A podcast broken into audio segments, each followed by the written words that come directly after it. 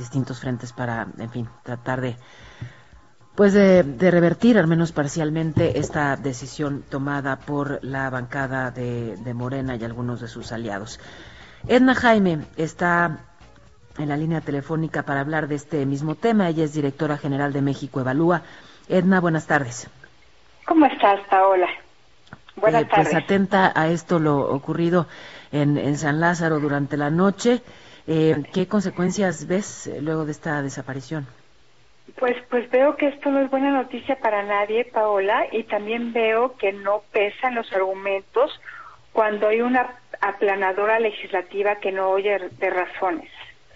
Mira, creo que va a haber muchas afectaciones, algunas muy graves, por la cancelación de estos fideicomisos. Debo decirte que ciertamente hay fideicomisos cuya operación no es completamente transparente. México Evalúa y otras organizaciones lo veníamos diciendo desde hace tiempo. Nunca nos atrevimos a plantear la desaparición de los fideicomisos que funcionan bien.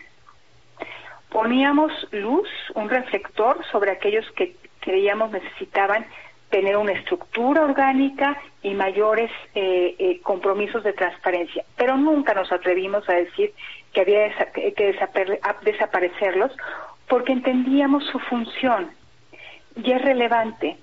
Eh, su su eh, extinción, su cancelación, pues va a afectar a muchas personas, Paola, en ámbitos que son relevantes para este país. Me quiero referir particularmente al tema de, de pues, la ciencia, la tecnología, la actividad docente y muchos estudiantes que se beneficiaban de apoyos a través de estos fideicomisos.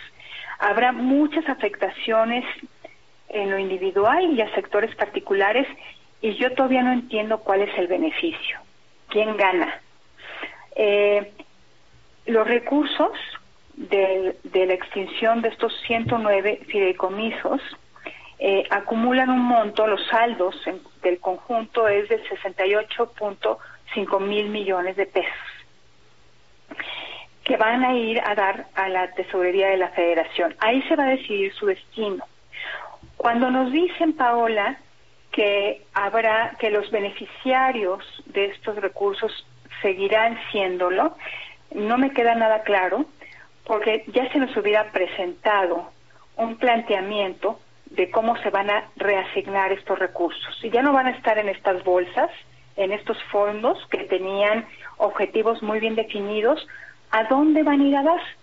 En principio sabemos que al que pues, a la tesorería de la Federación y de ahí para adelante pues va a ser muy difícil para Orla darle seguimiento a estos recursos y si nos quisieran dar certezas ya nos hubieran dicho a qué programas pues, presupuestales se reasignarían y, y, y pues también un planteamiento de para convencerlos de quienes recibían estos recursos lo seguirán haciendo. Nada de eso se ha dicho. No, al contrario, han sido versiones contradictorias, ¿no? Eh, porque, pues, por un lado se plantea que el dinero que era de los fideicomisos se va a destinar para atender la emergencia producto de la pandemia y por otro lado se dice que lo van a seguir recibiendo quienes lo recibían, entonces pues lo van a duplicar o, se va a multiplicar mágicamente o, o, nos están tomando el pelo. Tiendo a creer en esta última opción como pues la única, eh, digamos que puede apegarse a lo que están diciendo unos y otros. Pero eh, bueno, pues de repente soy mujer de poca fe. Edna, gracias por estos minutos. ¿Hay algo más que quieras decir? Paula, pues sí, este, que, que ciertamente no tenemos certeza a dónde se van a destinar, que en el momento que lleguen a la TESOFE vamos a perder el rastro de ellos, eh, que no es buena noticia, que yo supongo que van a ayudar a que se cierre el boquete fiscal que vamos a tener, va a ser muy difícil que tengamos los ingresos que se estimaron. Eh, yo creo que hay otras maneras de hacer las cosas. Me parece que es momento de hacer un examen de los proyectos prioritarios del presidente. Sostenerlos va a ser muy costoso para los mexicanos. Ya lo estamos viendo eh, con, con las afectaciones que va a tener la cancelación de estos fideicomisos. Atentos seguiremos. Gracias, Edna. Gracias. Buenas tardes, Edna Jaime. Buenas tardes. Eh, de México Evalúa.